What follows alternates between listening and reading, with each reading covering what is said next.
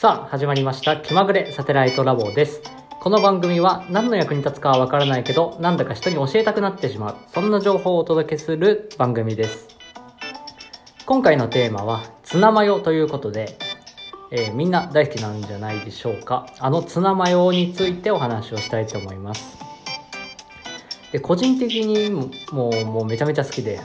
あの例えばさお昼ご飯コンビニ行っておにぎり23個買おうとするじゃないですかそういう時にもう必ず1個はツナマヨで選んでしまってなんかこうメンバーをというか夫人を脇を固めてやろうなんていう風にこうツナマヨを頼っている人間なんですけど。であのある時あの自宅でツナマヨを作るっていう機会があったんですね。でそのツナマヨを作っている時になかなかこううまいこといかなくてうまいこといかないというかあんま美味しくねえなと思ったんですよ。でその後にそのコンビニのおにぎりとかあのーお寿司屋さんのお寿司のツナマヨネーズ軍艦あるじゃないですか。あれのツナマヨを再現しようと思ったら何をしたらいいんだろうっていうふうに思い立ちましてその美味しいツナマヨを再現するということにこう試行錯誤してみました。その話をしたいと思います。よければ最後まで聞いていってください。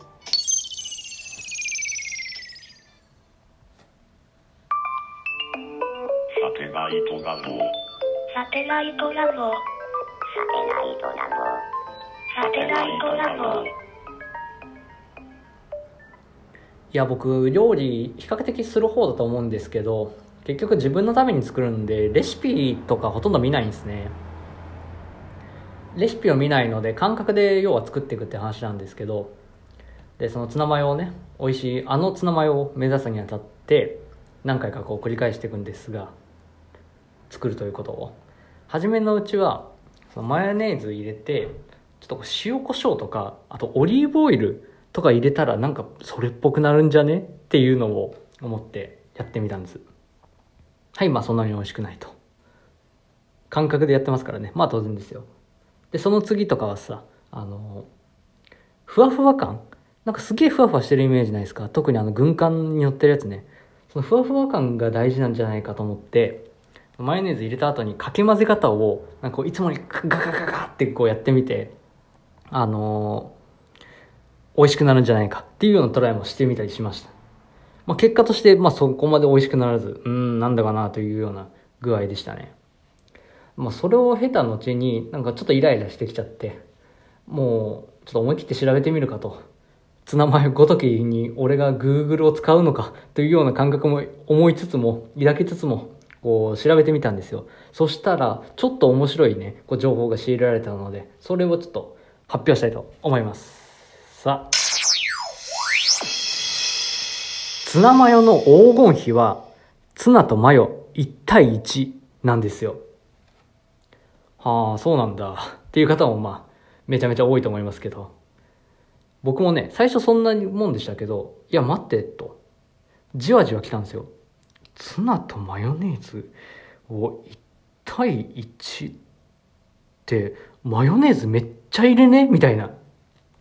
そう思ってきたんですね。で、あの、ツナ缶も実際にあれ、70g なんですよ。大体。1缶あたり。で、1缶あたりに、えっと、70g あるってことは、えっと、前、そこにマヨネーズを 70g 入れてくださいと。それを黄金比とやらは求めてるわけですね。で、マヨネーズを 70g 入れるってことは、おいおいおい、マヨネーズ1本、その5分の1を使うのかっていうようなことなんですね。それに気づいて。でさ、今までその感覚で作ってた時って、もう当然そんなに入れてないわけですよ。マヨネーズをね。もう感覚でもそうですし、まあその小さい頃からさ、あのー自宅でね、出てくるものも、いや、絶対にそんなに入れてなかったっていう記憶もあるんですよ。だがしかし、その黄金比とやらは1対1だと主張してるわけです。そうか分かった。よし、作ってみよう。作ってみました。で、作ってみて、まあなんかこう、今となってはもうちょっと後悔してるんですけど、その今までのスタイルとしてね、ツナの缶詰開けるじゃないですか。で、開けて油を切ったら、あのーまあ、そこにマヨネーズを入れてかき混ぜる。缶のままね。そういう、こう、感じで作ってたんですよ。まあそれもね、もうその実家の風習でもありますし、っていうかまあ、ほぼほぼみんな作るとしたらそういう風に作ってるんじゃないかなと思ってるんですけど、要はね、そのスタイルでマヨネーズを1対1、70g をボンとやると、すんごいこんもりするんですよ。あの、缶を、缶を覆いつぶすかのような感じ。なんかあの、カフェラテのさ、あの、泡みたいな状態で、こうもうこんもりしちゃってるわけ。缶の上で。もう全くおしゃれじゃないですよ。そのカフェラテのみたいにね。でさ、そっからの流れをちょっとみんなに経験してほしいなって思ってるんですけど、そのこんもりした状態からかけ混ぜてくんですけど、もう途中から、うわ、できてきてるわ。あの、俺の目指してるツナ缶。ツナ缶じゃねえや、ツナマヨね。ツナマヨっていうのが結構あって、そこが今回ちょっと一番伝えたいとこなんですね。もう食べてないんですけど、うわ、うまそうっていう感じが、もうできてくるんですよ、その時点で。で、まあ実際にこう、あの、僕はね、個人的にはそのご飯に普通に乗せて、なんか海苔とかネギとか振って食べるっていうようなスタイルでやるんですけど、やっぱりふわふわ感も全然違うんですよ。あの最初の方でね、あの、マヨネーズの量は自分の感覚でややりつつも、混ぜ方を工夫したらふわふわってなるんじゃね？みたいな仮説を立てたことがあったんですけど、全然、結局ね、あの、ふわふわ感もマヨネーズが肝心だったみたいです。そのさ、ご飯に乗せた時も、ほわん、ほわんって乗るんですよね。これラジオで何話してんだっていうのありますけど、ご飯の上にほわんって乗るんですよ。うわ、もううまそうってその時点で思うんですけど。でさ、もう結果的にね、もう分かってる話ですけど、やっぱうまくって、黄金比っていうのはまあ事実だなと思いました。しかしね、こう、そのね、ご飯、丼をね、食べながらね、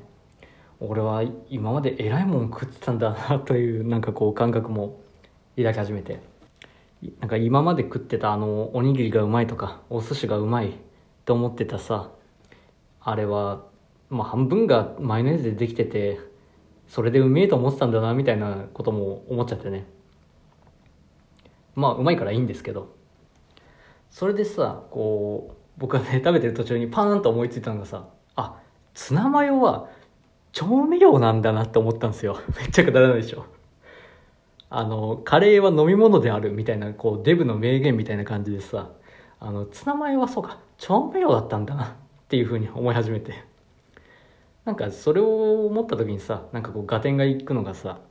他のおにぎりの定番の具材とかもさ、結構調味料がかってるやつが多いんですよね。あの、たらことかさ、あのまあ、昆布、もう調味料じゃないか。まあ、あと梅干しだったりとか、まあ、味のパンチが効いててさ、それでやっぱうまいわけなんですけど、単純にこう自分で手作りできないじゃないですか、その辺のものって。でもこうツナマヨを手作りしようと思った時に、やっぱそのマヨネーズをあまり入れてはいけないんじゃないかっていう、こうなんか、インプットされてるものが働いちゃって、それが作れなかったわけですよね。でもこう、今後は僕ちょっともうツナマヨを作るって決めた時は、あ、ツナマヨは調味料なんだから、これが入れるのは全然いいんだっていうふうに思ってね、作っていこうと思いましたね。ぜひ、こう皆さんもね、あの、まあ、まずはその混ぜる時の、そのツナマヨが出来上がっていく過程、それがすごい快感なんでね、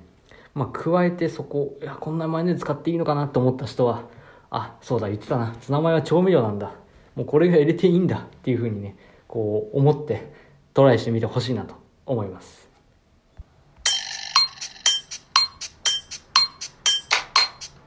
ということでね、今回も話が右往左往してしまいましたけども、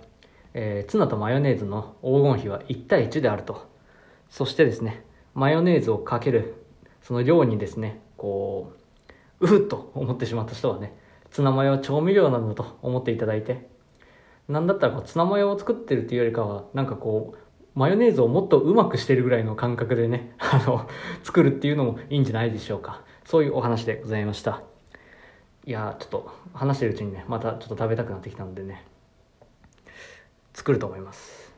あ、あとね、今思い出したんですけど、ついでに言うと、あの、コンビニの、あの、和風ツナマヨネーズおにぎりみたいなのあるじゃないですか。あの、炊き込みご飯みたいな、こう、茶色っぽいお米の中に、あの、ツナマヨが入ってるやつなんですけど、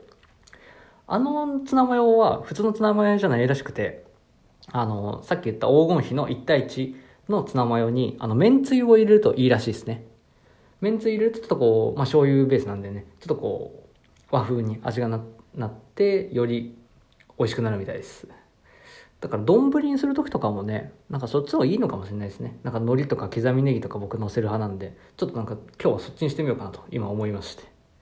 以上でございます。さてさて、えーこの番組はですね、えー、Twitter ノートで連載中の漫画 Radiotalk を始めようと並行してお送りしているラジオ番組です、えー音声配信初心者の私、えー後の名作が音声配信歴5年のラジオトーカーであり実の妹であるゆとりフリーターの指南のもとラジオ番組らしいラジオ番組を作ることを目指すという企画になっておりますので、えー漫画をチェックしながらですねお楽しみいただけましたら幸いでございますえーお便りや感想も大募集しております。採用された方には、サテライトラボ研究員の認定パスを発行し、お送りいたします。要はですね、なんかこう、ツイッターとか SNS のプロフィール画像とかにも使えられますよっていうような感じで、仲間を増やしていけたらな、なんか楽しいんじゃないかなというふうに思っております。詳しくはですね、下記コメント欄に記載しておりますので、ぜひともご覧ください。